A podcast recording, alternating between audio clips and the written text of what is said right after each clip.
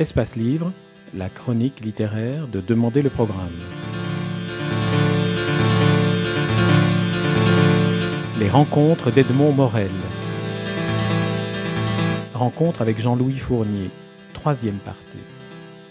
Et puis en plus, euh, ces enfants-là, si vous voulez, ont des, dire, des trouvailles complètement euh, insolites et, et surréalistes, parce que ben, ils ne sont pas comme les autres, donc ils n'ont pas des réactions comme les autres, donc ils font des choses pas comme les autres, et les choses pas comme les autres sont quelquefois très très étonnantes. Il ne faut pas le- les priver de, de ce luxe de nous faire rire, parce que quand vous pensez à la vie d'un gosse handicapé, quand il ouvre les yeux dans son berceau, il voit pencher au-dessus de son berceau deux visages catastrophés des deux parents qui font Oh là là Six mois après, le gosse qui a une, à qui on, fait manger tout seul, il, il met sa cuillère dans ses yeux, ou il, se barbouille de chocolat. Si c'est un gosse normal, tout le monde rit, ça paraît charmant. Si c'est un handicapé, personne ne rit. On va le nettoyer. Et après, ben, quand ils vont faire des bêtises, et Dieu sait qu'ils sont, qu'ils en font des bêtises, j'ai envie de dire peut-être plus que les autres, vu que leur cerveau ne fonctionne pas comme le nôtre, donc ils font des choses complètement inattendues.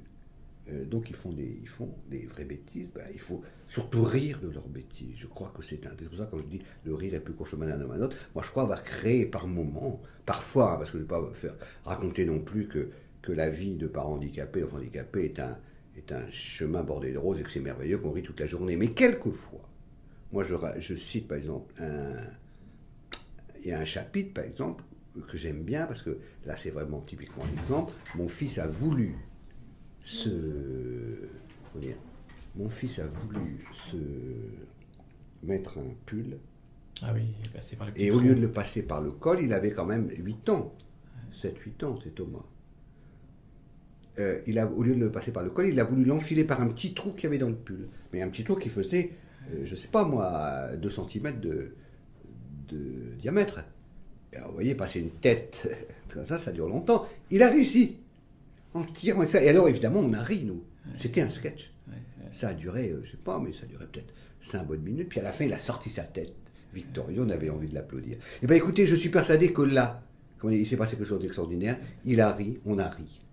Eh ben, c'était ça de gagner sur ce, ce malheur qui nous, qui, qui, qui, qui nous paralysait, qui nous rendait la vie vraiment très difficile. Et donc voilà, c'est ça que j'essaie de dire. Alors, euh, moi, je reçois actuellement bon, pas mal de courriers, parce que le livre a l'air de, toucher beaucoup de gens qui ont des enfants handicapés et tout ça. Et puis, au lieu d'être choqués, ils sont au contraire ravis de ça. Il était temps qu'on leur dise, écoutez, il faut, peut-être arrêter les, les lamentos et le violoncelle. Il y a peut-être, étrangement, dans, dans cet univers qui paraît voué au malheur définitif, des petits moments, des petites étincelles, ou bien on va pas se plaindre. Vous savez, dans les maisons d'handicapés, c'est pour ça, les éducateurs à qui je rends hommage ont un sens aussi de l'humour. Et ces maisons qu- qu'on imagine plein de tristesse ne sont pas tristes du tout.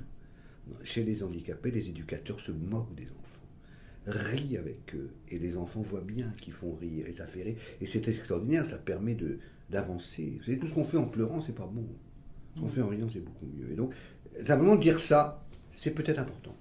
C'est peut-être ça aussi qui crée ce lien, en plus de créer un lien avec les parents d'enfants handicapés, c'est peut-être ce qui crée un, un- un lien inattendu et nouveau entre euh, chacun et l'enfant handicapé qu'il peut rencontrer et qu'il rencontrera dorénavant comme une personne. Je suis convaincu que ça peut peut-être un petit peu, faut pas, j'ai pas la, la, la, la vanité sotte de penser que mon livre va changer le monde, mais c'est des petites choses. Je vois par exemple, j'ai reçu des, je, je dois être euh, l'UNAPI, qui est le grand organisme euh, qui s'occupe de l'enfance euh, handicapée en France, m'a appelé pour me rencontrer, pour faire un dossier justement, parce que peut-être que je suis un des rares qui ait parlé de ça, au risque de provoquer, en disant laissez, laissez-les rire, laissez-nous rire. Alors évidemment, il y a des parents qui vont dire rire avec des enfants handicapés, pourquoi pas? Vous savez, le rire, j'ai l'impression que le rire ne doit pas être réservé aux gens heureux.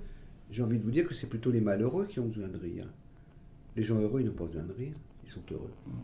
Je suis invité par l'UNAPI et puis par Handicap International qui est un Voilà. département d'handicapés aussi. Parce que si vous voulez, il y a- je cro- j'ai l'impression qu'on n'arrive pas à savoir qu'est-ce qu'on peut faire, comme créer une relation saine avec les handicapés. C'est très difficile. Je, crois que le, personnel soignant a réussi à le trouver, mais le grand public, mm. le grand public est désemparé. Ils n'osent pas vous en parler, les parents n'osent pas en parler. Il y a une espèce de coalition du silence qui est tout à fait malsaine. Moi, je pense que tout ce qui est dit est mieux que tout ce qui est tu. Mm. Vous savez, moi, je pense comme exemple, je pense au dermato, quand vous avez une plaie, un truc comme ça, il est toujours bien meilleur de ne pas mettre de pansement dessus et de l'exposer au soleil. Alors, évidemment, c'est pas beau pour les autres. Mais est-ce que c'est mieux de mettre un pansement dessus?